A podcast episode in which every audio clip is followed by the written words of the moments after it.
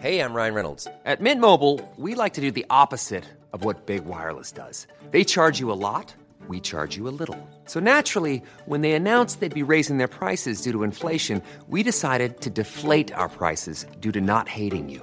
That's right. We're cutting the price of Mint Unlimited from $30 a month to just $15 a month. Give it a try at mintmobile.com slash switch. $45 upfront for three months plus taxes and fees. Promo rate for new customers for limited time. Unlimited more than 40 gigabytes per month. Slows. Full terms at mintmobile.com. Eu sou Mário Persona e essas são as respostas que eu dei aos que me perguntaram sobre a Bíblia. Você escreveu perguntando se é proibido ao cristão comer sangue. Uh, obviamente, o que eu vou dizer aqui não tem nada a ver com a proibição de transfusão de sangue que é feita pela religião denominada Testemunhas de, Testemunhas de Jeová, uma religião que, inclusive, interpreta de forma equivocada muitas passagens bíblicas e, não contente com isso, ainda lançou uma edição da Bíblia cheia de alterações para negar a divindade de Cristo. Bem, a sua dúvida é simplesmente a respeito de se alimentar de sangue de animais nas nossas refeições.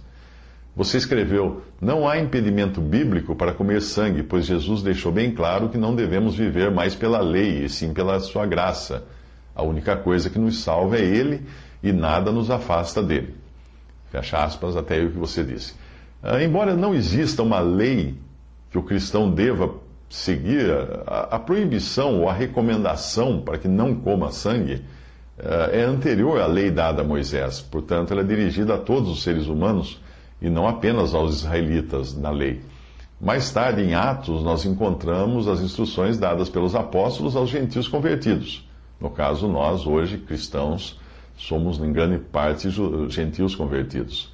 E a, as, as, instruções ali, a recomendação, foi para, foi para que não praticássemos idolatria e prostituição e também que não comêssemos car, sangue e carne sacrificada aos ídolos.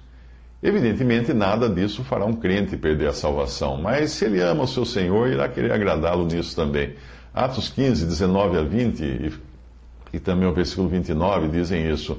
Por isso julgo que não se deve perturbar aqueles dentre os gentios que se convertem a Deus, mas escrever-lhes que se abstenham das contaminações dos ídolos, da prostituição, do que é sufocado e do sangue.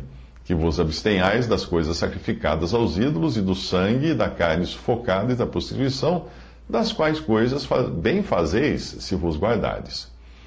Basicamente, as coisas que a palavra diz para não fazermos são comer coisas sacrificadas aos ídolos, ou seja, alimentos usados nos sacrifícios ou até mesmo a carne desses sacrifícios, e para nós gentios, a tal proibição, vamos chamar aqui, colocar aqui entre aspas, é mais para não sermos causa de tropeço a outros, como Paulo explica em 1 Coríntios 8 e também em Romanos 14.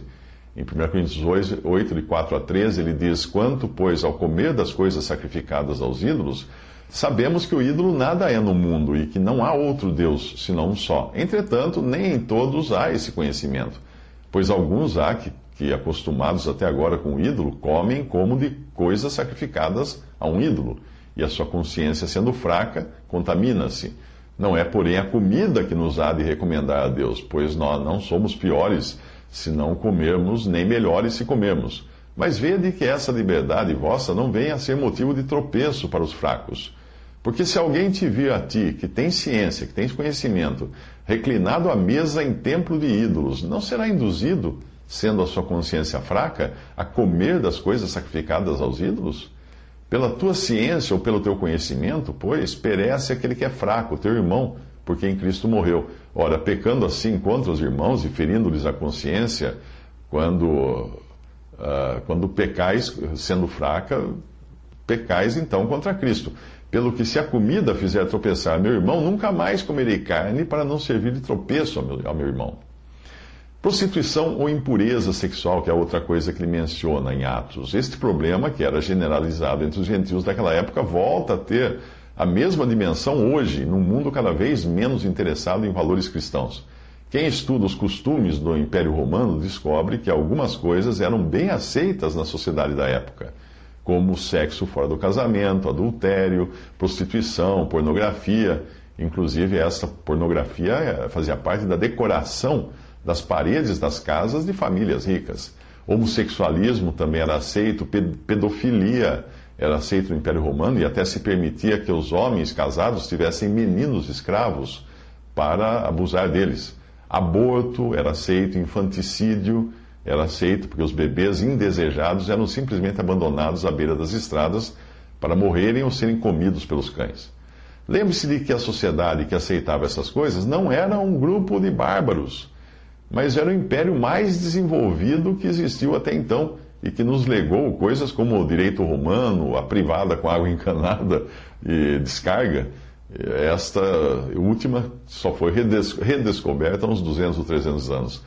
Uh, em 1 Tessalonicenses 4, de 3 a 5, diz: Porque esta é a vontade de Deus, a saber, a vossa santificação, que vos abstenhais da prostituição, que cada um de vós saiba possuir o seu vaso em santidade e honra, não na paixão da concupiscência, como os gentios que não conhecem a Deus.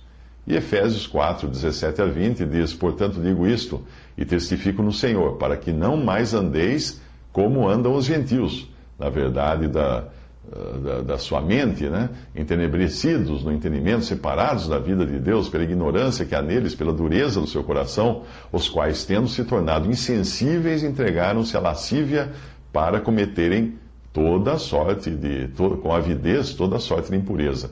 Mas vós não aprendestes assim a Cristo. Outro, a outra coisa seriam os animais sufocados ou estrangulados. Isso se refere a animais mortos e não sangrados.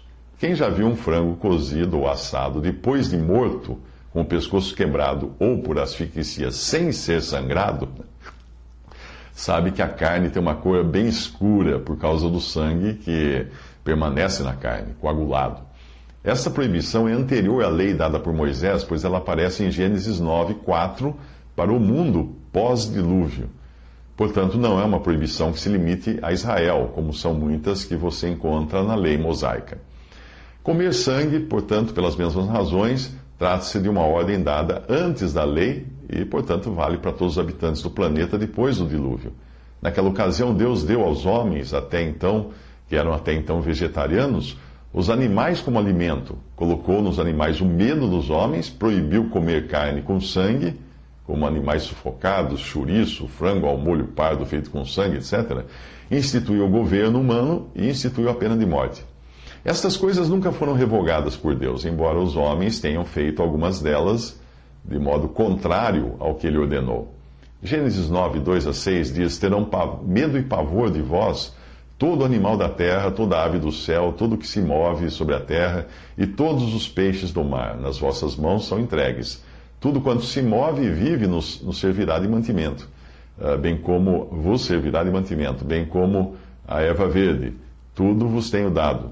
A carne, porém, com sua vida, isto é, com seu sangue, não comereis. Certamente requererei o vosso sangue, o sangue das vossas vidas, de todo animal requererei, como também do homem, sim, da mão do irmão de cada um requererei a vida do homem.